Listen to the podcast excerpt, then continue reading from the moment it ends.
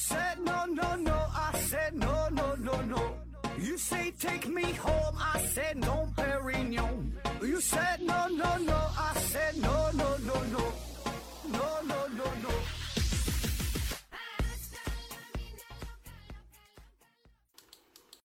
拼命探索，不计后果。欢迎您收听《思考盒子》，本节目由喜马拉雅平台独家播出。呃，快过年了啊，先给大伙儿呢拜个早年啊，祝各位阖家欢乐，万事如意啊。今天呢，咱聊一个话题，叫真实的谎言。呃，这个当然和电影没有什么关系，只是借用人家电影这个名字。呃，咱主要呢还是聊一聊与统计学有关的内容啊。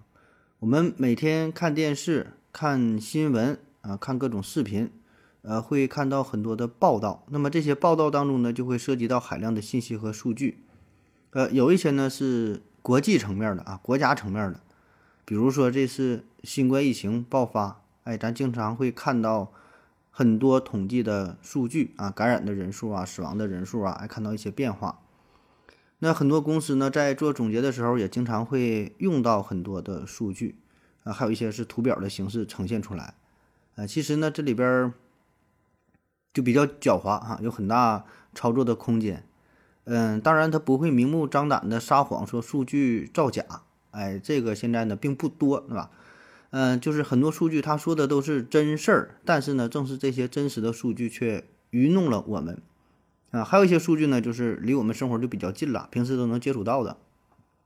比如你家孩子要考初中、考高中，那如何去选择呢？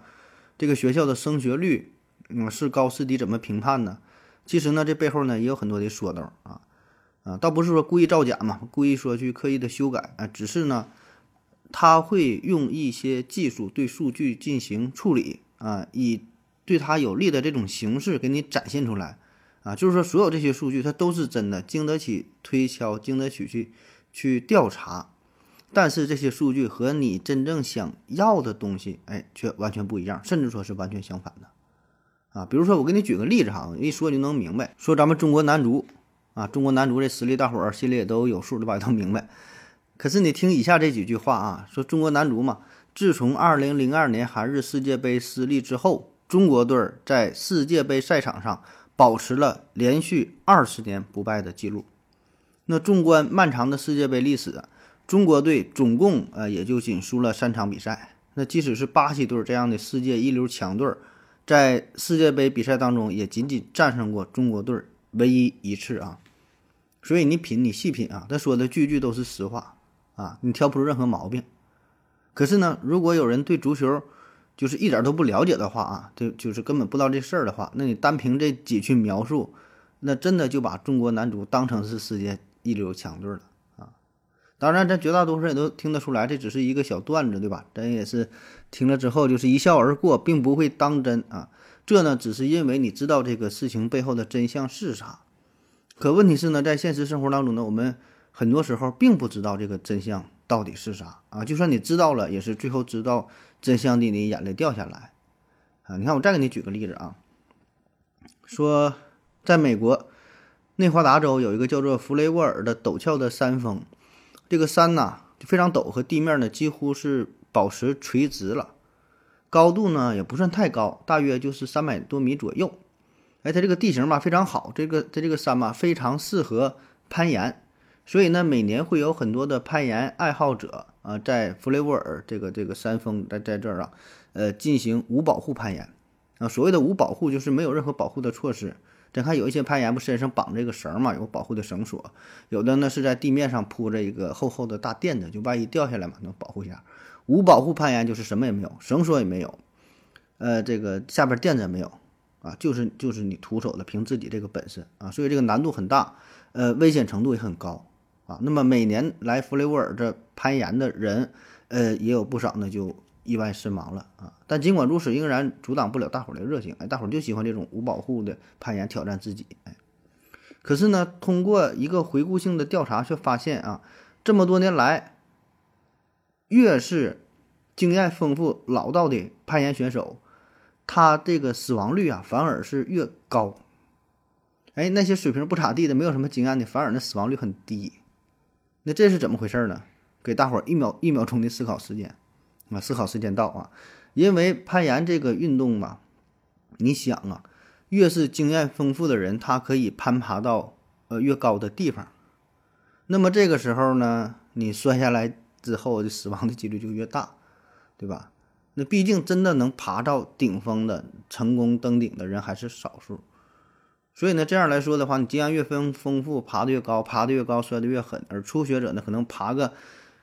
呃，五米、八米的，一米、两米的，二三十厘米的，那就别去了。反正爬的不高的情况下，他就掉下来就放弃了啊，顶多就骨折了，哎，没死。所以你看这个数据它很有意思啊，它表面上看的是呃一些数据啊一些结果，但是呢跟真实的情况似乎呢并不太一样，跟你想象的不太一样，哎，所以这就是叫统计学的呃真实的谎言啊。那么如何在？纷繁复杂的信息当中做出准确的判断，如何被如何避免被这个不良商家去诱导啊？咱如何保持一个呃独立的、冷静的头脑，独立的去思考？我们如何客观的看待这些统计统计学的数据？呃，如何从从中呢尽量获取一些真正有用的东西？哎，这个就是今天咱要聊的内容啊。那分这么几个方面哈，这几个小话题啊。第一个呢是关于小样本的问题。啊，小样本，呃，你看，比如我的另外一档节目叫做《麦克说》啊，很多朋友都听了啊，没听的可以去听一听啊。呃，这麦克说呢，刚刚做了时间并不长啊，也就是半年多的时间嘛。那这个麦克说他刚开始的时候，呃，咱也是就对外宣传嘛，大伙儿都来关注，都来看一下啊。哎，那我们就可以这样宣传，说麦克说刚刚出了一期节目，这个节目啊非常火。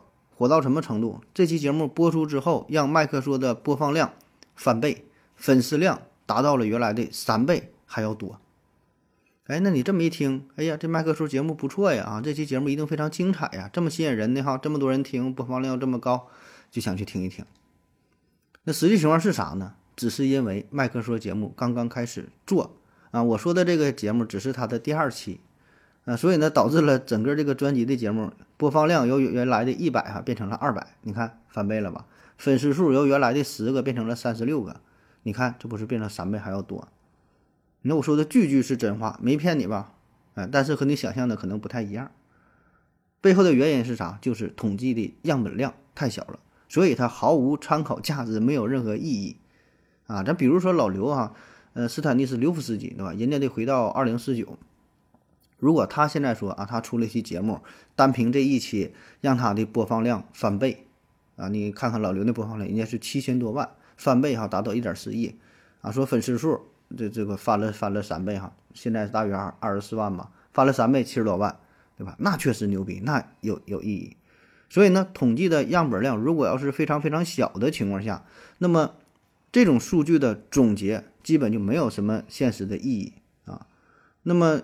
这样的话，就是对于你这节目的创作者来说，你也不必说非得从这些数据当中啊找到一些什么规律哈，进行一些总结呀，有什么参考意义？没有什么意义啊，因为你这个数太小了，没有任何意义。所以，如果你是主播或者是从事类似行业的话，在节目刚刚开始的时候，呃，看到这个数据有一些波动，无论是上升还是下降，也不用特别在意啊，不必因为这个数据大幅的增长。啊，这非常非常开心，不必他因为这个这个数据下降而失落，都是很正常的啊，这种波动很正常的，没有任何规律可循，也没有什么原因，这就是自然存在的，因为数据量太小。那么对于一些公司来说，哈，他们却是非常善于使用这个伎俩啊，咱经常会看到一些互联网企业，特别是一些小型的企业，刚刚创立不久的企业，呃，自己宣传嘛，然后说这个我们新。搞了一个什么什么项目哈？说这个新业务上线之后啊，呃，在上一季度哈，就是就是这个收入增加了百分之三百。哎，他这只是说这个增加的比例，但是他只字不提具体涨了多少钱，就是告诉你涨了百分之三百。而真实的情况呢，我估计啊，可能就是从一千块钱涨到了四千块钱啊。这就像咱平时开玩笑似的，说那个丈夫喜欢钓鱼嘛，然后水平不行，经常钓不着，然后妻子就问丈夫。啊，今天又去钓鱼去了啊，钓去了啊，战绩如何呀？钓上几条啊？丈夫说：“哎呀，今天可厉害了，今天钓的鱼是昨天的三倍。那昨天三倍，嗯，一看呢，昨天钓的是零哈，零的三倍还是零。我曾经在一家外企当过一阵儿那个 HR 嘛，呃，人力资源这块儿哈，面试啊，经常呢会看到一些求职者在这个简历上面写啊，曾经负责某某项目啊，就开发什么什么软件啊，负责什么开发，负责什么功能推广，然后说特别火啊，使用人群就呃增加变成原来的二倍，然后我就说具体多少人呢哈？你从从多少变成多少二倍啊？哎，无一例外，他们。都会用一个标准的答案回答，就是抱歉，公司有保密要求啊，具体数据不方便透露。哎，反正是翻翻番了，变了原来二倍啊，所以这事儿你一听能明白了哈，无非就是原来五个人使用，现在变成了十个人，对吧？这就原来的二倍。所以呢，这种数据没有任何统计学的意义啊。再比如呢，就是呃，有一些政府的宣传，甚至也会用到类似的手段。啊，那考考大家，说世界上第一个完成五 G 百分之百全覆盖的国家是哪里啊？啊，给大伙儿一秒钟的思考，一秒的思考时间哈，思考时间到哈，你一定猜不到这个国家呢是摩纳哥。很多人可能没听过这个地方啊，就算听过，也会和另外一个叫做摩洛哥的地方搞混啊，也不知道哪是哪哈，是哪个州的也也不太清楚啊，不重要啊。那确实咱咱都没听过啊。那么。摩纳哥这个国家它很牛逼嘛，它技术很发达嘛，通讯方面很强嘛，啊，并不是啊，真实的情况只是因为它很小，啊，它是在法国中间的这么一个一个算是国中国哈非常小的地方啊，类似于梵蒂冈一样，面积呢只有一点九八平方公里，所以呢架上一个五 G 基站哈，就全国就就就全覆盖了啊，所以呢这种统计数据呢其实是毫无意义的啊，就是你知道真相之后一定会眼泪掉下来。第二个呢是选择性展示啊。选择性展示，嗯，这种情况就非常常见了，嗯，可以说是最常见的一种用事实来骗人的方法。那在英语当中有个专门的一个单词嘛，叫做 half truth 啊，一半的真实真相，half truth 就一半是真的，就是他给你展现出来的那一部分确实是真的，但是呢，它只是整个事实的一部分而已。而真实的情况往往和他展示出来的这个这一部分可能并不一样，甚至是完全相反。呃，前几年有一张图，有照片非常火啊，就是一个美军士兵给一个口渴的呃伊拉克的士兵喂水，哎，这么一个照片。但是左边呢是一个美国大兵拿枪顶着这个伊拉克士兵的脑袋，右边呢是美国大兵拿着这个水壶啊，军用水壶给这伊拉克士兵呃倒水喂水。所以呢，如果这张图进行非常简单的裁剪，或者说只是把左边或者是右边遮挡之后，表达出来的意义完全不一样。一个是喂水，一个是拿枪顶着头啊，这个摁着脖子。那么我们在网络上看到的这些信息，其实都是经过媒体加工处理过的。我们并不知道背后的整体的这个景象到底是啥啊。咱经常说叫眼见为实啊，但放在互联网上这句话那就不一定了啊。而且不只是图像啊，你就算是看到视频。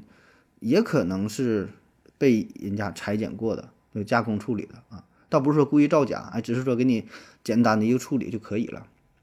你看，比如说哈，我可以剪辑一个视频，啊，就乔丹的，啊，打球嘛，对吧？剪辑视频，呃，投篮不中的，呃，被人抢断的，呃，反正带球失误的，啊，把这些拼接在一起，很简单，对吧？谁打球一辈子说能那么顺利，保证有这些失误啊不进的时候。我把这个拼接成一一小段视频，那给一个不太了解篮球的人去看，那他一定觉得说这是谁呀？这怎么打球的水平不咋地呀？对吧？所以这个时候你说我我展现这个是真的吗？啊，也是真的，确实这个球就是乔丹投的，确实就是没投进。啊，那有些时候其实也不用这么复杂的剪辑，这个剪辑什么操作呀，咱就直接断章取义，拿出其中一小段就 OK 了啊。那现在互联网上这种情况也不少。有些人就是特别坏，有些人就是总想搞个大事情，那怎么搞呢？哎，就可以把专家的讲话一段视频，从中截取一小段，断章取义，OK，这就足够了。比如前两年哈，嗯，也是疫情防控期间嘛，讲这个手卫生的问题，这个就是什么洗手啊，就减少感染这个事儿啊，呃，有一个短短七秒钟的视频在网上就传开了啊，是一个专家在解读粪口传播的问题。这个人呢是四川省人民医院健康管理中心的主任，嗯，他呢这个视频里边就说啊，这专家说粪口传播就是你吃了别人的屎啊，这个非常简单，就这么一句话。那你想想这话，那在网上它当然非常火了，对吧？因为这是一个专家说的啊，居然说粪口传播就是你吃了人家屎。而且呢，咱现在吧，这民众们对于专家呀、教授啊整体的印象并不好，特别是在疫情防控过程当中，呃，时常啊会爆出一些外行指挥内行的一些情况，对吧？所以呢，这个视频一爆出来之后，非常戳中人心，大伙儿呢纷纷质疑说这真这个专家的这个专业水平啊，呃，甚至说你连基本的常识都没有，对吧？因为咱普通人稍微对医学有点了解的话，也知道这个粪口传播的意义是啥啊。但是实际情况是啥呢？完全不是这样的，是吧？真实情况并非如此，你得联系上下文去看，才能知道他真正表达的是啥。他只是举了这么一个例子，或者是引用了别人的一段话，并不是他真实的思想啊。那这种情况在咱们音频节目这这里边呢，也是比较多啊。你节目当中，比如说我说假设怎么怎么地了啊，或者我给大伙举一个反面的例子，如何如何啊，或者是我引用了一个错误的观点是什么什么。那么我我这话说出去之后，没没有前因没有后果，就中间单拿出这一段一说，这一发出来，那这个就变成了主播本人的观点了。大伙一听，这主播什么水平啊？那还有一个非常常见的，呃，这选择性的展示哈，就是书评啊。书评是啥呢？就咱买书啊，买一本书，现在很多书不都是嘛？呃，某某某这个有名的人或者有名的组织对这个书进行一下评价。一般都在书的封面上啊，扉页上写这书怎么怎么好啊，有评价。但是呢，有一种书评是这样的啊，他就截取其中一小段儿啊，咱比如说啊，有一本书是一个三流作家写的不太好，然后呢，咱假设说叫《每日邮报》吧啊，有这么一个报纸。评价这本书说呀，这个这是一本非常引人入胜的小说，但是呢，它的内容非常的恶俗，价值观呢也有点扭曲啊，对女性啊，对于宗教啊，什么什么这些，呃，非常的蔑视啊，这个这个观点都不好啊，这是就是一个三流的作品，哎，大致就这一句话。那很明显，你看这是一个负面的评价，对吧？说这个书不好，哎，这个书商呢，人家只印上你说的第一句话啊，说这是一本引人入胜的小说。后边不要了，哎，然后说这个摘自于《每日邮报》，印在自己书上。所以你看这个书，哎，这《每日邮报》评价说这是一本引人入胜的小说，哎呀，看起来还不错。后面话就被省略了，啊，这这意思完全相反啊。所以咱要是真要看书的话吧，看这个书评，这里边反正就只能做以参考吧，也不能完全都信，对吧？很可能就是截取的其中一部分啊。再比如啊，咱说这个数据的处理上，啊，说美国每一百个人就有八十九支枪，就他们不可以这个这个私人可以持枪嘛？一百个人啊，八十九支枪。那你看这个数据，百分之八十九，这个这个美国枪支泛滥太严重了哈，这也太危险了。但是呢，换一种表述，说美国只有百分之三十一的家庭有枪。哎，你看这个数据就比刚才那个好看多了，对吧？感觉这个持枪率就没有那么高了。那这两个说的，它都是真的啊，只是从不同的角度去分析，带来的感觉是完全不一样的。二零零七年，二二零零七年啊，高露洁就卖牙膏那个，被英国广告标准管理局哎 ASA 下令说禁止使用超过百分之八十的牙科医生推荐高露洁高露洁啊这句宣宣传语。原因就是呢，这句话有一个明显的误导行为。就是从科学的角度分析啊，咱说你这句话说的没有毛病，你这个数据没有任何毛病，对吧？这是独立的、准确的，非常对啊，确实有超过了百分之八十的牙科医生推荐了高露洁。这个句话，这也是有这个实验数据、有这个调查啊作为保障的。但是呢，你这句话放在广告词当中就显得非常不合适，因为呢，它会给消费者造成一种错觉，就给消费者的感觉就是。超过百分之八十的牙科医生推荐了高露洁，那么剩下这百分之二十的医生才推荐了其他的品牌。好像你这个高露洁比其他百分之呃八十的那个那个那些那些牙膏啊都都牛逼都厉害，对吧？好像很强的样子。那实际的情况是呢，有可能百分之九十的牙医推荐了两面针，百分之九十五的牙医推荐了。佳洁士啊，百分之九十九的推推荐了什么什么别的哈，就其他其他什么品牌啊？当然我说的这个数据这个品牌我都是随便举例子，这是假的哈。因为他这份报告，它有一个特点，它不是说每个牙医只能推荐一个品牌，每个牙医你可以推荐两个、三个，可以推荐无数个品牌，所以呢，结果导致的就是有百分之八十的推荐了你这个牙膏也很正常啊。那么你这句话是一个真实的数据啊，但是放在广告当中就存在很大的误导性。再比如，你看现在超市当中卖这个豆油的哈。都会在非常醒目的位置上边标注着，本品使用的是非转基因大豆油，你就看吧，啊，但凡是用非转基因大豆油，它都会用非常非常大的醒目的字体写在上边而那些使用了转基因的大豆油，使用转基因的大豆生产的这个大豆油哈，它只会在配料表当中用非常非常小的这个字儿啊写着是转基因大豆，它不会在外边刻意说这个是咱这是转基因的大豆啊。所以理性上来说，不管你使用多大的字体，呃，对于这个事儿的描述，它都是一个客观、真实的描述，对吧？你用了转基因或者是非转基因的，啊，就是一个客观的描述。可是呢，给我们的感觉就是你使用了转基因的大豆，好像就比人家非转基因的就低人一等似的，不敢拿出来放在台面上去说，只能小小的刻在印在这个配料表当中，对吧？人家非转基因的就非常牛。那么类似的哈。有一些商品呢，他会写，呃，本品不含某某成分，那实际上这也是一个客观的描述，对吧？你不含就不含有呗。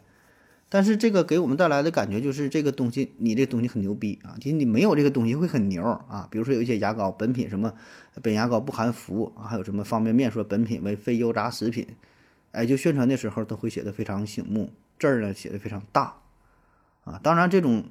彰显出自己的成分与其他商品不一样，呃，无可厚非，对吧？但是说，就是有一些商品就比较过分，明明是大伙儿共性的东西，他偏拿出来说事儿，然后想凸显他的江湖地位呀，还是说这显示他怎么地呀？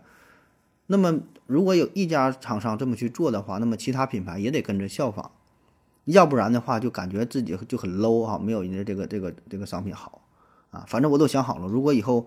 呃，我也成立一个公司，我也是就食品公司，具体卖啥不知道哈，反正我也卖点什么东西吧。不管卖啥，我都在我的外包装上面写着，本品呃绝对不含氰化钾。你只要广广告法这个什么法律不管的话，我就这么写，对吧？我说的是真话，我这里没没有氰化钾，含氰含氰化钾吃完你就死了，对吧？我我看看。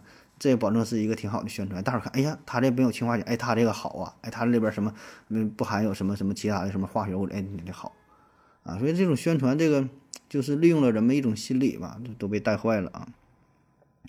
那这种情况呢，其实也不只是存在于大众消费领域，在专业领域呢，也会有这种叫春秋笔法啊。你看，我是一个医生嘛，呃，经常也会参加一些新药的问问世的这种这种发布会啊，有点类似于电影似的啊。电影那个宣传推广，有一些新药也是啊，它上市了也会进行了一个发布会，就对这个药品进行一些介绍吧，好，呃，都都是好，没有坏的，都是哪个地方好，哪个地方非常牛逼啊。反正你听他一介绍啊，就是，就他这个新药那就老完美了，一点缺点也没有，哎，效果比原来强，副作用也比原来少，价格比原来便宜，等等等等的。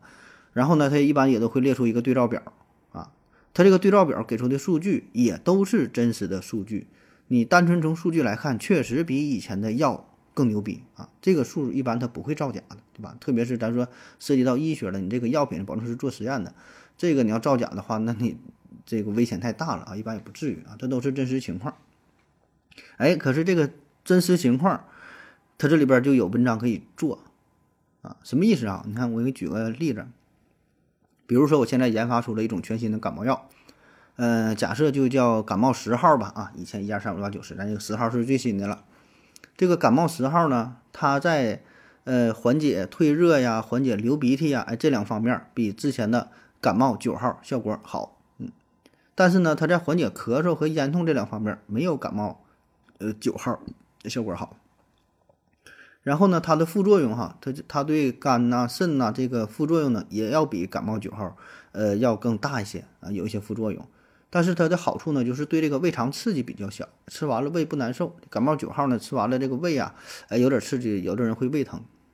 那 OK，那么现在啊，如果你是作为感冒十号的推广人员，你很容易你就知道了我应该怎么去营销，对吧？挑好听的唠呗，应该把哪些重点放在自己的营销宣传当中，对吧？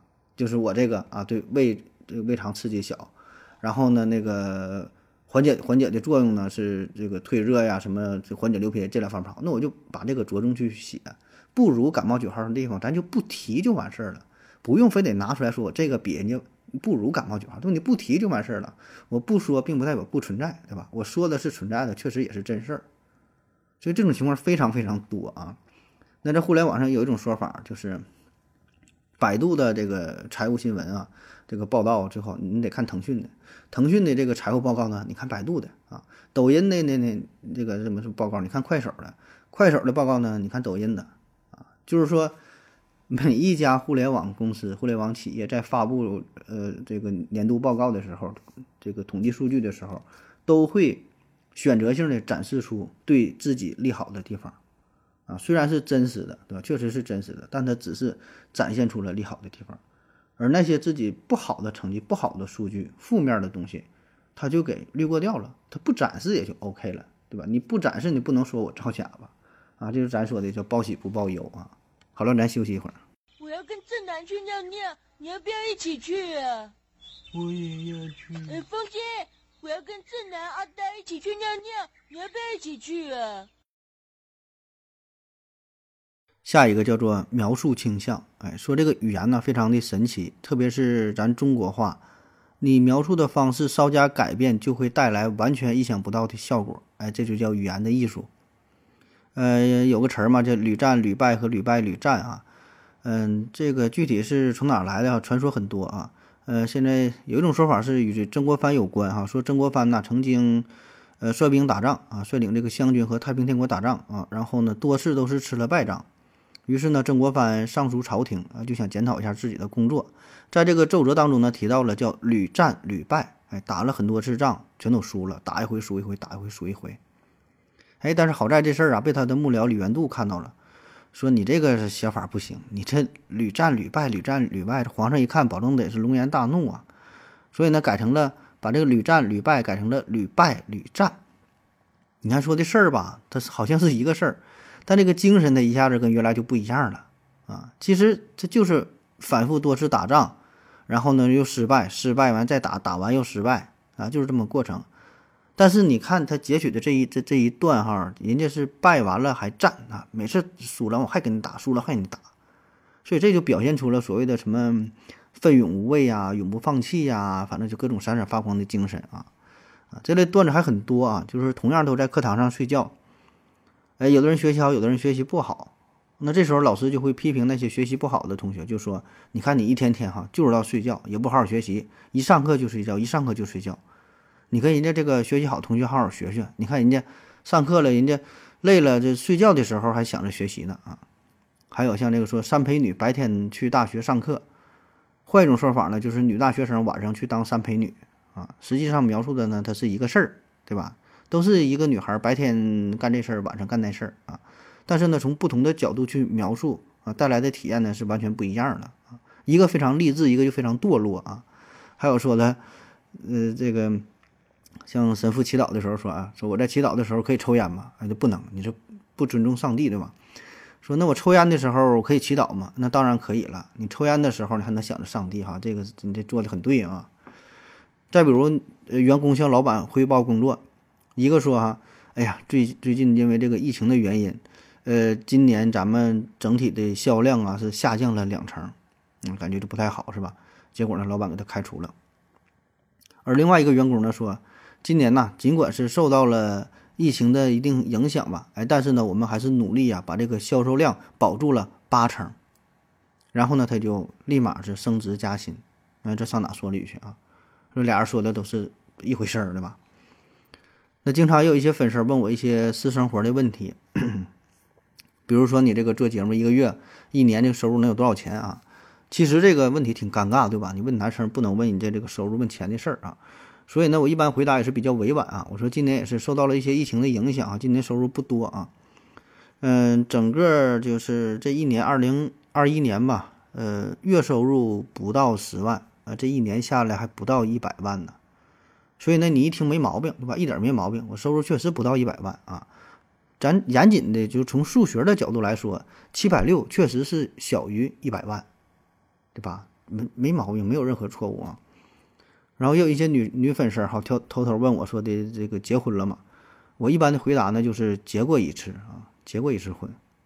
你看这话这就深了去了，对吧？意味深长，让你浮想联翩啊。类似的还有一个段子哈，啊，考考你啊，说，呃，两口子，男的呢五十七岁，女的呢五十五岁，哎，那从结婚到现在这么长时间，一共啊吵架才吵了三回，真正动手打起来呢也就一次啊。哎，你这没听吧？这还行哈。你说一个五十七了，一个五十五了，吵架吵三回，打架这这动手才动过一回，呃，两口子感情应该还算挺融洽，还还挺好的，夫妻挺和睦啊。其实呢，呃，他俩是上礼拜五才结婚。再比如啊，一个老板要招聘一个司机啊，一个人说了，我这六年驾龄，呃，有过呃十次罚单。另一个人说呢，我在过去的十年里啊，只收到过三张。罚单，那普遍的想法一定是后者更好，对吧？感觉他这驾龄时间长啊，遵守交通规则呀，老司机啊。然而呢，真实的情况是后者他上周三才拿到驾照啊，才开车啊。那确实是啊，我在过去的十年里只收到了三张罚单啊，没啥毛病。所以你看这个话吧，他这说这玩意儿说的就是非常让人容易引起这个误导。嗯，想当年啊，那个罗永浩。罗永浩做锤子手机的时候，这都是五六年前的事儿了啊。呃，他呢有一回跟这个王自如就是在预预那个优酷上是约战这个事儿啊。说这话是二零一四年的事儿，哎，不止五六年了，这都这都是八年前的事儿了啊。当年的罗永浩是刚做锤子科技嘛，刚做手机，发布的是呃 T One 哈，锤子 T One，号称是东半球最强手机，直接对标的是美国苹果。啊，其他手机真是没被他放在眼里啊，这个这个情怀嘛。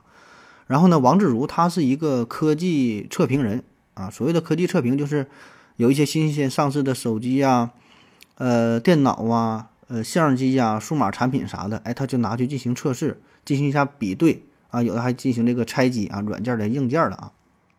那么王自如他发布的对于 T1 的这个测试呢，嗯，就有一些对于锤子手机。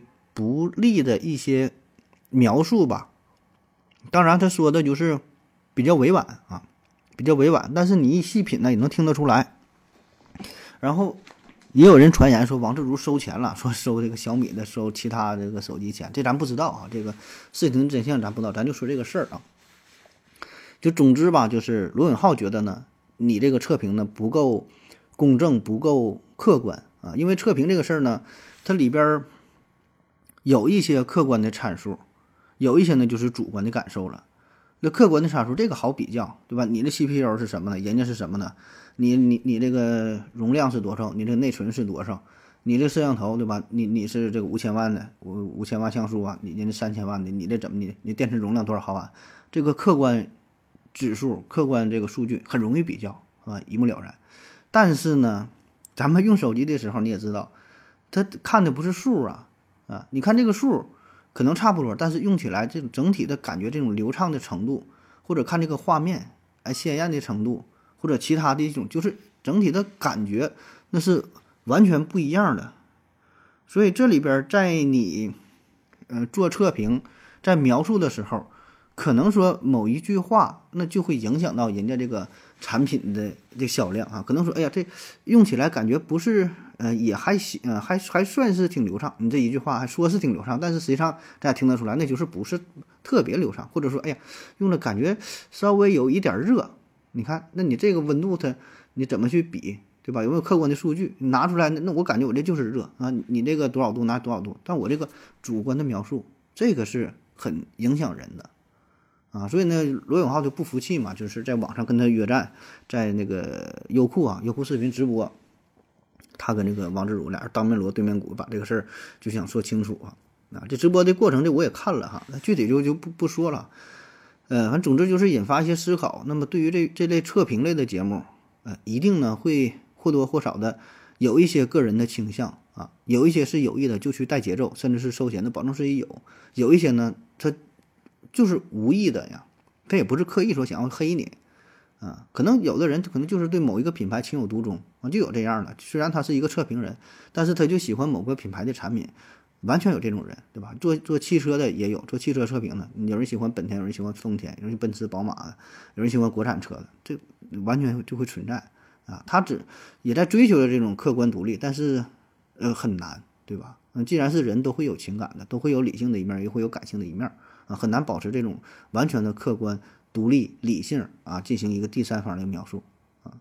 所以呢，对于消费者来说，这东西反正你买一些大件儿吧，不管是房子、车子、手机、电脑、数码产品吧，等等啊，这个你就自己多比比，多看一看，多转一转啊。啊，说下一个吧，偷换概念啊，偷换概念这种情况，呃，一般呢是。这种书面表达形式是比较多、比较多见的啊，就是落在纸面上的。因为咱们平时在书面上看到的这个字儿啊，这种描述和你用嘴说出来的口头的表达是有很大差异的。书面表达呢是比较严谨，呃，给人的感觉呢是比较可信啊。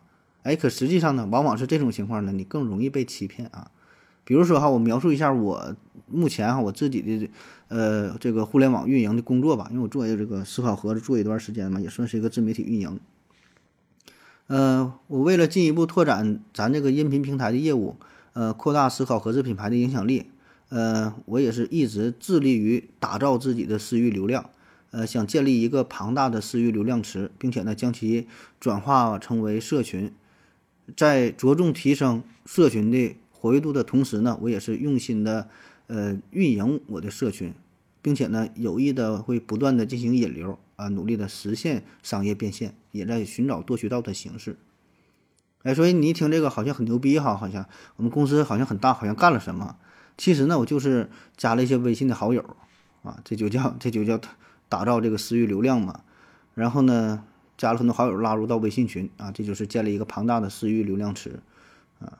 那没事儿呢，跟这里边发发段子，跟大伙儿呢扯扯淡，对吧？做做一些推送啊，这个就是着重的提升社群的活跃度啊。然后呢，有一些粉丝呢给我打赏，打个三块五块的啊，这这就是努力寻找呃商业变现的模式啊。所以你看，这就是挺简单的一句话，对吧？你让他这么一说，好像怎么怎么地了似的。再比如啊，我说说我的经历哈，我经常说一会儿是哈佛的，一会儿牛津的，说的有点吹啊。嗯，其实我真的是在经历呢。啊，大学就不说了，你说这些就感总感觉我在吹牛啊。我说说我工作之后的事儿，就是毕业之后的事儿。我大学毕业之后呢，呃，非常顺利哈，进入到了一家一家嗯世界五百强的企业工作。呃，当时面试的时候，因为非常优秀嘛，所以面试官呢只简单的问了我一个问题，然后我简单回答了之后，就马上就被录取了。嗯，那作为新人，在我入职后的第一个星期就成功化解了。呃，这家公司一个分支机构的两次公关危机啊，所以也是得到了领导的好评啊。真实的情况呢，就是我毕业之后呢，在麦当劳找了一份工作，面试的时候呢，人家问我你会洗碗不啊？我说会啊，然后就录用了。呃，两次公关危机呢，就是人家点餐的时候我给弄错了啊，我就直接跪地给人磕俩头，赔了二百块钱，这事儿呢就算了了。呃，我看到一个呃做自媒体这个作者哈。他呢，在他的简介当中写着，他是二零零六二零零六年《时代周刊》的年度人物，并且呢，获得了二零零八年感动中国组委会特别大奖。哎，当时看我说你这个吹牛吧，我说这也太牛逼了，你这做自媒体你能达到这个地步，这绝对是站在塔尖的避雷针上面了。后来呢，调查发现，哈，他说的确实也是实话啊，因为啥呢？二零零六年《时代周刊》的年度人物是 You 啊，Y O U 就是你呀，就是所有的网民。而二零零八年感动中国组委会特别大奖是啥呢？全体中国人，嗯，我记得有一份儿，呃，是就是小词小偷的悼词啊，那小偷死了，完后得得说说他这个这个一生啊，呃，牧师是这样写的啊，说这个死者呀是一个勤劳的人啊，别人睡觉的时候呢，他仍然在工作；当别人醒来的时候呢，他拥有了别人所没有的。看看说的多么勤奋啊！而据说这个朱元璋称帝之后啊，也有这么一个事儿啊，就是他小时候有很多的玩伴嘛，有两个童年玩伴呢，都来都来找他，但是结局不同啊。因为咱也知道朱元璋小时候家里非常非常穷，呃，还给地主这个这个给这个财主啊，呃，放过牛之类的啊。所以呢，后来一步一步的哈，就是草根草根英雄、草根皇帝，最后是当了皇帝，建了这个大明王朝啊。那么说这两个玩伴来找他，第一个这个童年伙伴进来到了大堂之上，看着朱元璋啊，就就直呼大名哈，是这个，哎，朱元璋你还记着吧？这这个咱俩小时候咱好朋友，那时候穷的叮当响，还给人家放牛呢，咱俩又偷什么东西，偷什么这个豆子吃啊，抢抢什么，呃，这个烤地瓜什么的啊，反正就提这些事儿呗，啊。完说这个最后啊，你想吃什么草根儿啊？这卡嗓子眼儿的，还是我想的办法都把你救活了。就说实话，还没等说完呢，哈，这朱元璋非常生气，哈，这哪里来的疯子，赶紧给我推出去斩了啊！就是就就就被斩了。后来呢，又来了他一个童年伙伴，啊，也是啊，进来的大堂之上，马上是叩拜，对朱元璋呢实行了大礼啊，然后说我主万岁当年微臣嗯随驾扫荡泸州府，打破灌州城。汤元帅在逃，拿住窦将军；红孩儿当兵，多亏蔡将军。哎，你看他说的就是也是这么个这么回事儿啊，也是说一起玩啊，什么吃什么东西啊，非常贫穷的这个日子。那朱元璋听了之后呢，龙颜大悦啊，他也能听明白这个是怎么回事儿。哎，所以重赏了这位这位童年的伙伴，这个这个老朋友。人网上有这种段子嘛，说这个搬砖哈，搬砖不叫搬砖啊，搬砖叫啥呢？我就这个从事的。呃，我从事的是，呃，研究物质空间位移转移的科研项目啊，还有说现任，嗯，长方形长方体固体定向移动工程师啊，为共和国的崛起添砖加瓦啊，就搬砖啊。我还记得我之前有一期节目也是啊，就是谈避孕嘛，发布之后被下架了，后来我一气之下改名了嘛，改成了应用物理隔离技术阻断 DNA 的传递啊。所以这种情况就咱也。也不必说为了这个，因为看到了这些比较玄乎的这种描述哈，就感觉如何如何，很多也都是骗人的，都是就是不好好说话哈。那遇到下次遇到这种类似的谎言，直接就跟他说你好好说人话就 OK 了。嗯，下一个是平均数啊，关于平均数真实的谎言的平均数这一块，马克吐温有一句名言说这个呃有三种谎言啊，一个呢是谎言啊，一个是该死的谎言，还有一个就是统计数据。那么，在这个统计数据当中，最常用的就是平均数，啊，甚至说这个有点见怪不怪了，对吧？这么多年，咱也一直都被平均了啊。某个城市的收入，对吧？它经常是被平均啊，感觉就是自己跟马云平均一下都是亿万富翁，自己跟姚明平均一下都能长得两米以上啊。所以平均数再拿出来说，大伙儿已经觉得这没有什么意义了哈。啊，当然咱觉得没有意义，但是人家仍然这么去用啊。很多媒体他就是喜欢用平均数。哎，你就就就就是这么气人啊！比如说，二零一九年，嗯，腾讯啊 Q 一发布财报，嗯，腾讯员工他这个人数哈，大约是五点四五点四六万，就腾讯总员工的人五点四六万，而这个腾讯它支付的薪酬呢是一百一十六亿。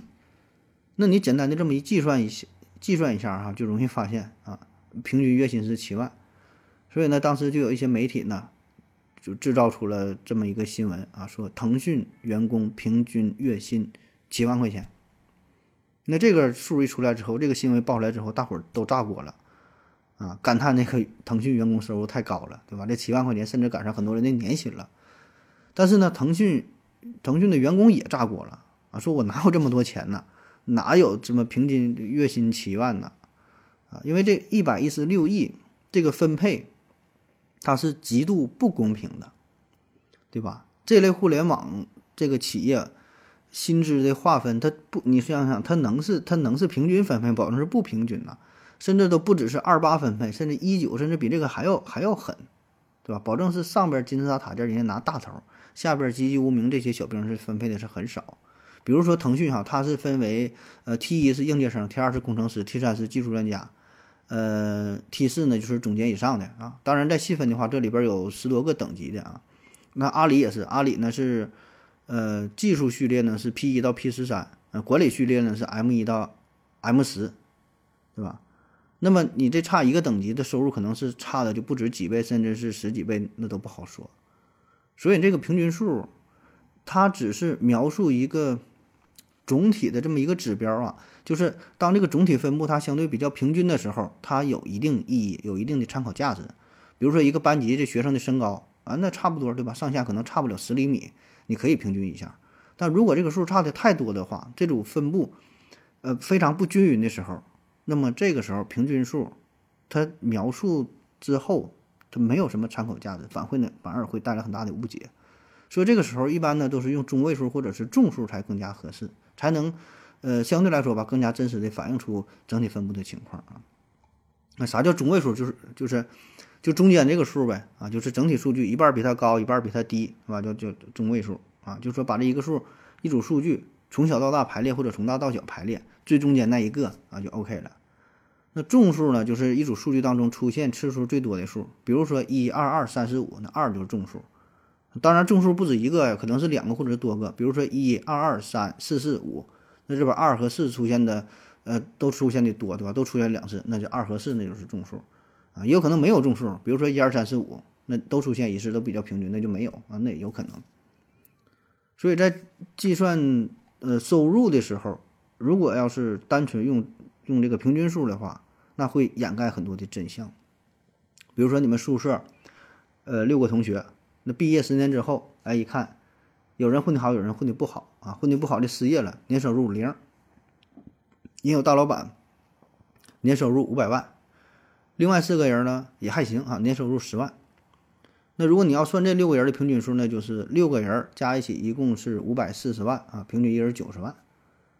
但是中位数呢，你看是十万，对吧？那众数啊也是十万，所以这个十万才代表了普遍的多数人的水平啊。这里边。收入和零是零的和收入是五百万的都是都是少数的啊，所以这个数据当然，咱现在咱也都明白了哈，这也就是看一看笑一笑而已了哈。一倍平均，咱就经常是拖人后腿啊，经常拖人后腿，都拖拖拖拖到大胯了，都拖的啊。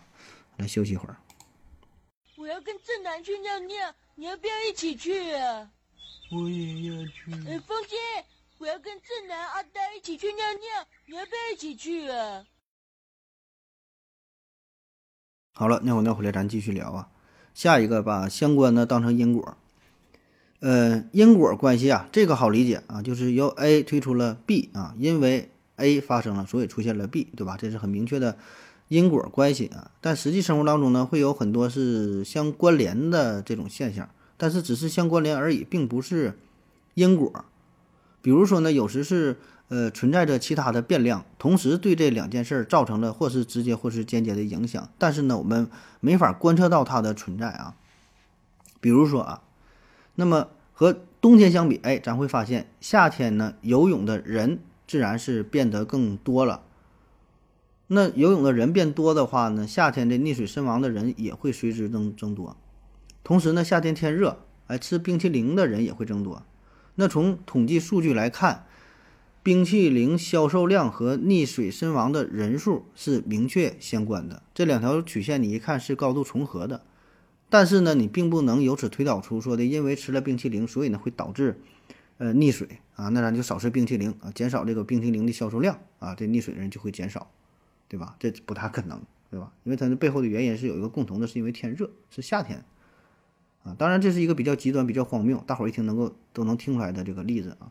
可是现实生活当中呢，很多情况它是非常的隐蔽啊，我们很难去直接就就发现，很难去察觉的。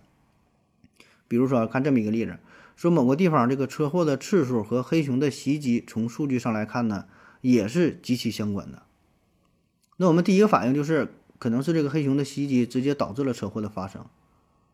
但是呢，嗯，并不一定啊，就也许这个是对的，但是还有其他的可能性啊。一个呢，咱说啊，这是黑熊啊导致了车祸，那有可能是车祸的发生导致了黑熊的呃袭击，也有可能呢，车祸和黑熊的袭击，它俩由一个共同的第三方的因素引起的，比如说啊，这个这个泥石流啊，比如说火山爆发，比如说什么其他什么原因吧啊，还有可能车祸的发生和黑熊的袭击没有任何关系啊，只是说数据上重合了，但是并不太代表它俩绝对。就有关系，所以呢，我们看到一个这个数据，这两条数据确实相关，那并不能由此就简单的认为他们是因果关系，对吧？应该是努力找到这个背后到底有什么关联性，或者有没有什么其他的原因，或者是根本就没有关系啊？那这个细说起来吧，又分这么几个小小类别哈。一个呢叫反向因果啊，反向因果呢就是就是他俩确实有因果关系，但是我们以为反了哈啊，就是因因为 A 所以 B，我们以为呢是因为 B 所以 A 啊。说一个简单明了的例子，就是风和风车的关系啊，风越大，风车转的越快。那反过来说呢，风车越的转的越快呢，通常也代表这个风越大，对吧？那这个道理很简单，我们现在就能看懂了，是因为风导的让这个风车转的嗯更快啊。但有些时候就不这么明了了，比如说看电视和暴力倾向。哎，有一个数据调查发现说，呃，小孩过度看电视啊，会让他呢更有暴力倾向。哎，说这看电视不好啊，看电视越多越有暴力倾向。那其实这个也可以反过来说。是有暴力倾向的小孩比没有暴力倾向的小孩更喜欢看电视，对吧？这种情况也会有，所以呢，你不能简单的推导出这二者就是谁影响谁的，你还得往深了去挖掘。再比如说这个毒品和精神类疾病，那我们观察到吸毒啊会导致精神类疾病的发生啊，所以你认为说吸毒保证是对精神不好的吧，引起了这这个精神类疾病。可是呢，还有一种原因，就是。人们使用的毒品是用来治疗自己的精神类疾病，对吧？就是因为有这个精神类的疾病，所以才去吸毒啊也有这种可能性，对吧？那再说一个例子哈，这个是中世纪的狮子和健康，就狮子啊就是身上长的不洗澡，现在没有了吧？以以前人比较多身上长这个狮子。中世纪欧洲人认为呢，这个狮子呢是对身体这个健康是有好处的，啊，就身上长满虱子就身体好，为啥会这样啊？当时啊，普遍认为呢是，就你生病之后，你这个虱子呢就会就就离开你了。生病的人身上就没有虱子，所以呢，他推导出的原因就是有虱子就不生病。那真正的原因是啥呢？因为这个虱子这个东西呢，它对体温的变化非常的敏感。你体温稍微有一个小幅度的升高，它就不在你身上待着了。而咱知道你身体不好了，首先很常见的一个表现就是发热，对吧？体温烧到三十八九度。你体温这么一升高，这狮子马上就走了，啊，它就找下一个宿主。所以在体温计还没发明出来之前，人们也并没有意识到这个问题，就是这个温度和这个狮子的联系，只是觉得这狮子一走了，它就发热了啊。实际上根本的原因是因为你发热，然后呢，狮子离开你啊。那至于你什么原因发的热，也可能跟这个狮子有关，对吧？带来一些传染病，也可能跟它无关，这就不知道了。这是还有背后的原因。还有一种呢，就是呃共因关系。什么叫共因关系啊？就是 A 和 B 这两种表现啊。我们这还研究是 A 导致的 B 还是 B 导致的 A。其实呢，他们有个共同的原因，就是 C 啊，就是刚才说这个夏天天热的问题，对吧？所以呢，溺水的增增多，冰淇淋销售的增多啊。嗯，观察到这么一个现象，说这个穿鞋睡觉啊，醒了之后呢，通常呢会头疼。然后咱分析了，可能你穿鞋不舒服，脚不舒服，带着脑袋可能也也也不舒服。那实际上更合理的解释呢，是因为这两者都和一个共同的第三个因素有关啊。就比如说这个是，呃，醉汉喝酒喝多了，直接就睡觉了，没脱鞋，第二天早上起来脑袋疼啊。所以这个原因是因为他喝多了啊，没脱鞋，然后头疼啊，并不是因为他没没没脱鞋引起的头疼啊。再比如呢，有这个开灯睡觉和儿童近视的关系啊。对这个研究，有一组数据呢，研究说是开灯睡觉的孩子啊，长大之后呢，更容易出现近视。你这么一听，好像也挺有道理啊。而且这个研究呢，是来自于宾夕法尼亚大学附属医院的一项呃研究数据。那么这个数据呢，是发表在一九九九年五月十三号的《自然》杂志上。啊，那么这个结果出来之后，迅速就引起了大伙儿的关注，对吧？说开灯睡觉这个事儿，哎，大伙儿可能也都也都有过这这种这种情况啊。可是后来呢，俄亥俄州立大学进行了跟踪报告调查，结果呢发现，婴儿开着灯睡觉，并没有直接就导致出这个近视眼的机会增加。然而呢，却意外的发现啊，说父母近视和儿童近视之间说有密切的。联系，然后呢，指出说，近视的父母更有可能在他们的孩子的卧室当中开着灯，以便夜间照顾孩子。所以呢，开灯睡觉和孩子近视这俩事儿啊，确实是常常伴随着一起发生。但是背后共同的原因是因为他们的父母近视眼，你父母近视就很可能遗传给孩子近视，对吧？那么你父母近视眼又开着灯，所以这个才是背后的根本因素啊，而不是说他俩之间的事儿。那再有呢，就是像这个肥胖和温室气体啊。说自从一九五零年以来，哎，大气当中二氧化碳的水平和肥胖的水平啊都急剧上升，所以我们可以简单的推导出来，大气当中的二氧化碳是肥胖所导致的，然后就胖子应该对这个全球什么什么温室效应尽负责啊。而实际情况呢，只是说，一九五零年以来哈，二战之后，整个的经济水平在提升啊，经济水平提升，人们吃得更好，吃得更好呢，嗯，变得越肥胖，同时呢，经济的增长呢，也是增加了二氧化碳的排放。啊，所以它是这个原因啊。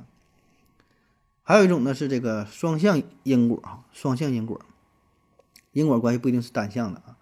呃，比如说这个捕食者和被捕食者之间哈，他们之间的关系，那捕食者的数量会影响到被捕食者的数量，但是被捕食者的数量呢，也就是这个食物的供给方呢，也会影响到捕食者的数量，对吧？就像是这个羊和草的关系一样。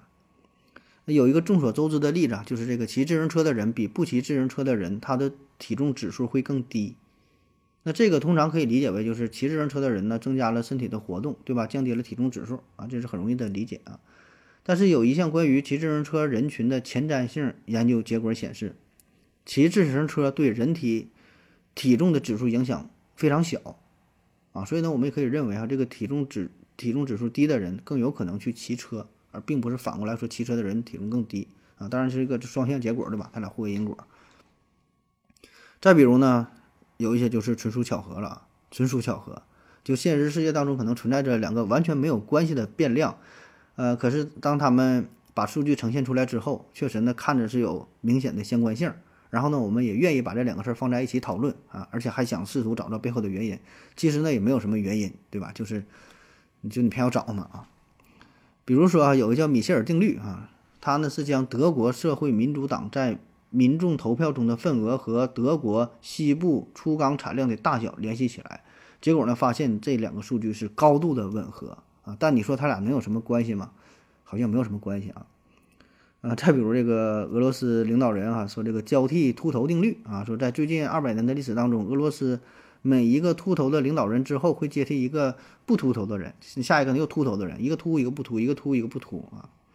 还有，就我们统计了一下，这个一九九九年到二零零九年这十年间，美国科技领域的支出就花的这个钱和通过上吊等方式自杀的人数，哎，结果呢发现这两个数据密切相关，就科技领域的支出升高，呃，自杀上吊人也是升高。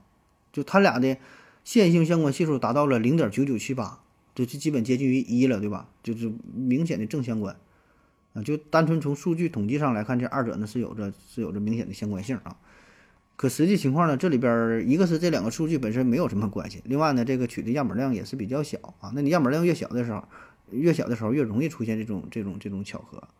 呃，包括说还有个数据是美国从挪威进口的原油量和死于火车相撞的司机数，这二者呢也是强烈相关。啊，所以你看，你都你也搞不清楚这里边这些事儿啊。嗯，说在医学上有这么一个统计啊，这个看看大伙儿能不能反应过来。说一个人的寿命啊，和他的呃成年人就成年之后啊，寿命和他的手掌大小呢是密切相关的。这个呢是有医学统计数据作为支持的。呃，就是手掌越大，寿命呢反而会越短。哎，手掌手掌长度越短的话呢，寿命越长。哎，你看这么一听，好像跟咱们这个传统的看手相啊、相面啥的，好像还有点关系哈。这怎么还有医学医学支撑了呢？给大伙儿一秒钟的思考时间啊啊！一秒钟好，时间到。实际上呢，这个数据的统计确实是真实的啊，但它的问题呢就在于，咱现在也都知道，男性的寿命通常要比女性短，然后男性的手掌呢通常要比女性大，所以呢，结果就是手掌越大啊，寿命呢就相对来说就越短。呃，那在医学界还有一个经典的案例，说这个医学观察，发现使用激素替代疗法治疗冠心病的女性复发率呢明显低于平均水平。于是呢，很多医生啊都认为这个疗这个疗法是肯定比其他疗法有效啊。但是呢，随着后来的医学实验的逐渐的发展，哈，人们发现这个结果呢恰恰相反啊，这个这个这个疗法还不如普通的疗法，用这个技术并不管用啊。那这是为啥呢？原因就是。这个疗法在之前使用的时候吧，价格非常的昂贵，一般人呢用不起。能接受这种疗法的人，这些女性通常都是社会地位非常高，家里非常有钱，有这个财富的支撑，所以呢，他有钱的话呢，自然人家各种饮食习惯呐、健康的程度啊、什么运动啊、其他的保障啊都非常到位。所以呢，他的这个复发率，他的这个整个恢复是很好，致病率是很低，比比普通人低。可是并不是因为这个药所带来的啊，所以你看这个背后这老多种原因了啊。嗯、再说一个叫辛普森悖论啊，辛普森悖论，这个有意思哈。这个辛普森和杀人那个辛普森没有什么关系啊，这是一个统计学家的名字叫做辛普森。他这个悖论说的是啥呢？当人们尝试探究两种变量（括弧），比如说新生录取率与性别（括弧完了）是否具有相关性的时候，会分别对之进行分组研究。然而，在分组比较中都占优势的一方，在总评价中反而是失事的一方。啊，有点听不太懂啊，这个确实有点不太好理解啊，这段听起来有点无聊。呃，这个这个数据吧，那没办法，音频形式上很难表达，这个最好是结合着具体的数值，一看就能看明白了。呃，听懂听不懂的，我就给你念一下吧啊，我给你念一下吧。呃，说现在呢研究出了一种新药，说这个药呢可以降低心脏病的发病率。呃，那从总体的效果来看呢，确实如此。服用这个药之后，心脏病的发作人数是十一人，心脏病没发作的呢是四十九人，那发病率呢就是百分之十八点三啊。而在没用药那组的人群当中，心脏病发病呢是十三人，心脏病没发作的呢是四十七人，发病率呢是百分之二十一点七。所以呢，你看用药之后，就让发病率从原来的二十一点七下降到了百分之呃十八点三啊，就说明这个用药很有效果。可是呢，咱们再把这个数据哈分开来看一下，分成男性和女性，看看这个结果。女性没服药的心脏病发作人数是一啊，心脏病未未发作呢是十九人，发病率百分之五。女性服药的啊，发作的是三人，没发作的三十七人，发病率百分之七点七，呃百分之七点五。男性没服药的心脏病发作的是十二人，没发作的二十八人，发病率百分之三十。男性服药的发作八人，没发作十二人，发病率是百分之四十。啊，反正是听乱了哈，我就直接说结论哈，就是如果你把这个数据分开来看，男性患者服药之后，心脏病发作的风险从百分之三十涨到了百分之四十，它的发病率是增高的。女性患者服药之后，发病率的风险从原来的百分之五涨到了百分之七点五，发病率也是增高的。但是这组数据汇总之后，服药之后发病率的这个风险从原来的百分之二十一点七就降为了百分之十八点三，就是整体发病率却降低了。所以这个数据啊，它没有动任何手脚，这就是真实的结果。就是总体来看和按性别分层来看，得到的结论是完全相反的。啊，原因就是这个数据当中包括了这个混杂因子，就是这个性别啊。嗯，当然这个事儿就比较专业了哈，就专业统计学这事儿啊。呃，那为了避免这个辛普森悖论的出现呢，就需要呃斟酌个别分组的权重啊，以一定的系数去除以分组资料基数差异所造成的影响。同时呢，必须了解该情境是否有其他潜在呃要素啊，而综合考虑。所以，所以这个它就反正挺难的吧啊。咱刚才最开始提到了。说关于上学选择学校的这个问题，就我们会看重一个学校的升学率啊。那这个时候呢，同样也会存在这种辛普森悖论，就是你看整体的数据和你单看说男生女生这个升学率，这个结论呢可能就恰恰相反。一九九一年，科罗拉多大学统计学家 Michael Ridley，他呢是统计了一九七六年到一九八七年美国佛罗里达州谋杀案的数据啊。这个这个事儿是非常有名的啊。从结果上来看，白人的死亡率呢是百分之十一，黑人的死亡呃不是不是死亡死刑率啊，就是谋杀案的死刑率，你杀人了不得这这枪毙嘛死刑，白人的死刑率百分之十一，黑人的死刑率百分之七点九，那你看这个数据，就审判的数据没有任何种族歧视，甚至白人的这个死刑率还要稍微高一些啊，可实际的情况呢没有这么简单，这里边呢也是暗含着这个辛普森悖论啊，就是如果我们按照凶手和被害人的种族进行细分的话，结论完全不一样。不管被害人是白人还是黑人，只要凶手是黑人，死刑率就明显高于凶手是白人。而且更让人发指的是，当被害人是黑人而凶手是白人的时候，死刑率是零，没有一个被判死刑。啊，所以这个叫辛普森悖论啊。下一个是不恰当的对比，不恰当的对比，有这样一种数据哈，也都都很神奇，说在美国全部市长的平均工资呢，大约是六点二万美元，而副市长的工资呢却高达八点三万美元。那这个也是真实的数据，很奇怪是吧？这怎么回事呢？事实呢，就是美国拥有副市长的城市啊并不多。很多小城市没有设置副市长这个职位，只有一个薪水并不高的市长，而能设置副市长的城市都是比较大的、比较繁华的、比较富裕的这种大型城市，呃，像什么纽约呀，像什么洛杉矶啊，这个它才有副市长，对吧？而这种时候它设置副市长，他市长和副市长的收入保证是都挺都挺高，所以这样一平均的话，哈，副市长的收入要比总体的市长的收入还要高，那这个就是不恰当的对比。那不恰当的对对比啊，这也是可以说是用事实和数据说谎的一种常见的方式，就是把两个看起来差不多的事实，呃，放在一起进行比较啊，然后然后可以得出他想要的结果。你看，这还有一个著名的例子，说在美国对西班牙进行战争的时候，那美国为了对战争宣传招兵嘛，说美国海军的死亡率啊仅为百分之零点九，而同一时期呢，整个纽约市民的死亡率却高达百分之一点六。哎，你看，在战场上比在家里边待着还安全。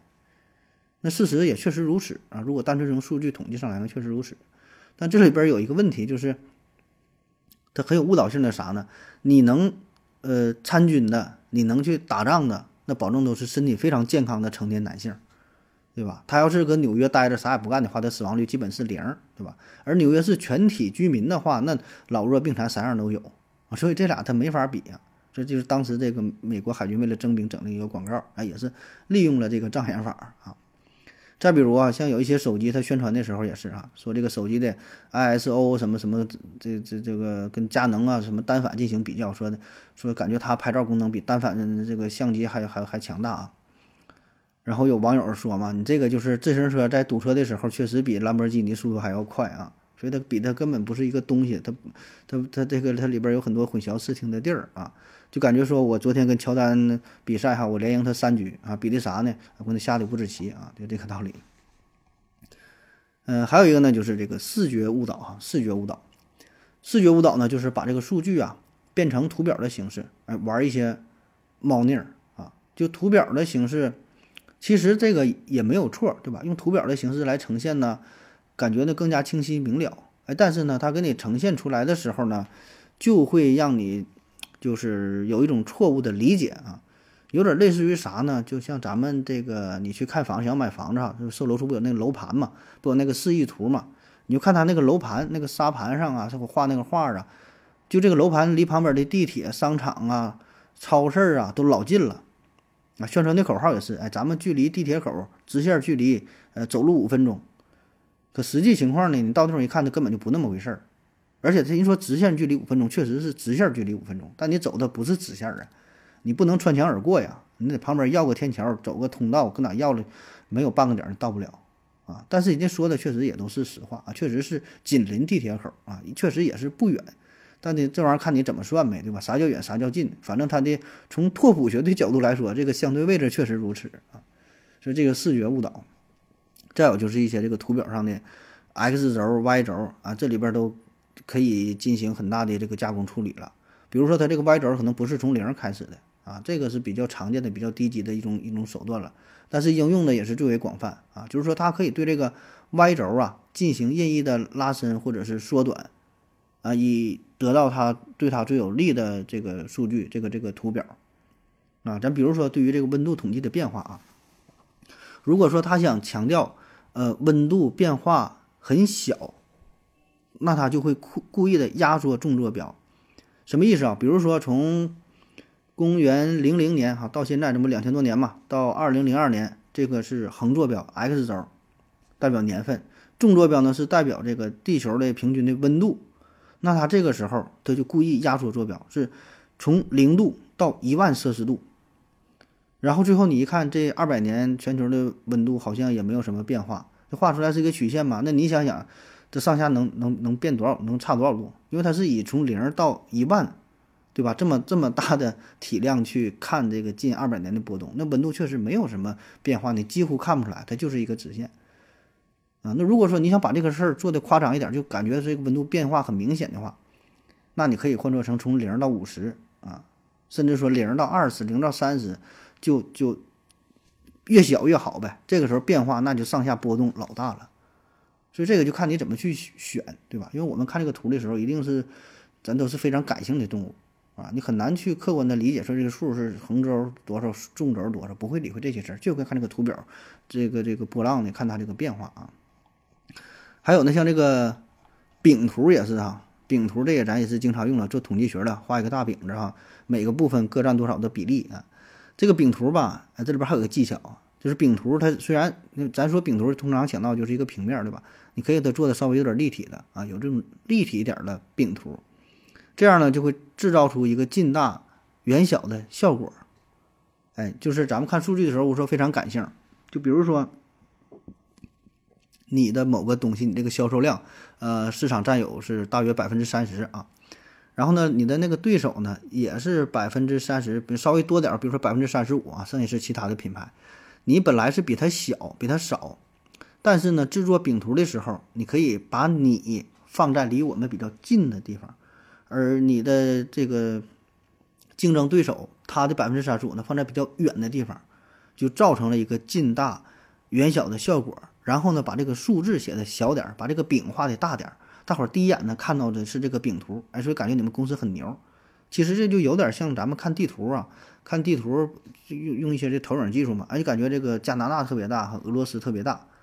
所以呢，这个它很多时候并不是真实的效果啊，只是我们一种一种感官啊。所以这种处理的方式非常非常多啊，还有的利用一些什么柱状图啊、立型啥，它可能也不是按百按这个严格的比例。啊，比如说一百是这么高，然后呢，二百它并不是一百的二倍啊，它可能用的非常夸张的形式啊，所以这里边有很多技术上的处理啊。那好了，今天节目就到这儿啊，感谢各位的收听，谢谢大家，再见。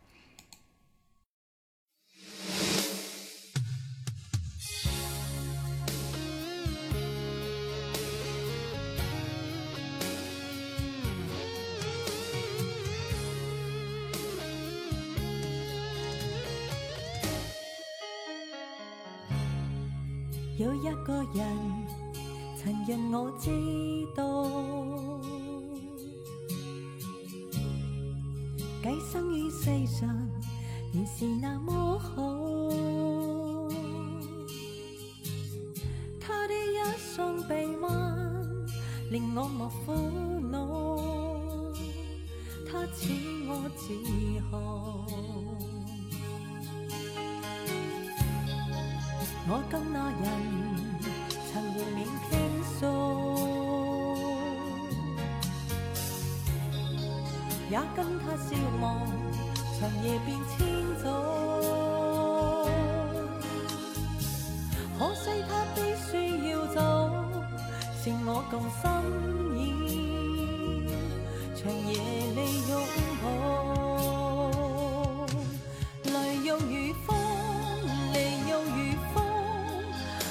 事通通不过是场梦，人在途中，人在时空，生死也许不过擦过梦中，来又如风，离又如风，或我已不应在这般心痛，但我不过是人非梦，总有些真笑而有真痛。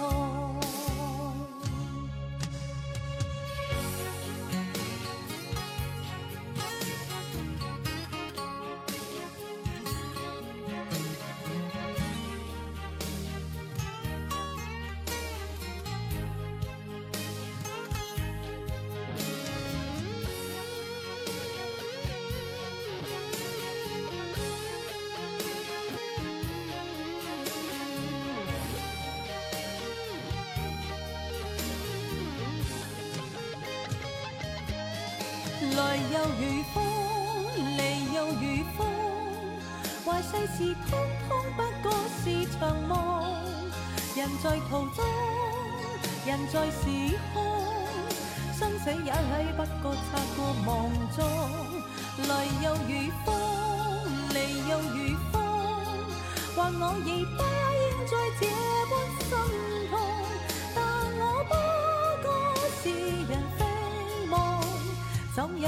有笑而有真痛。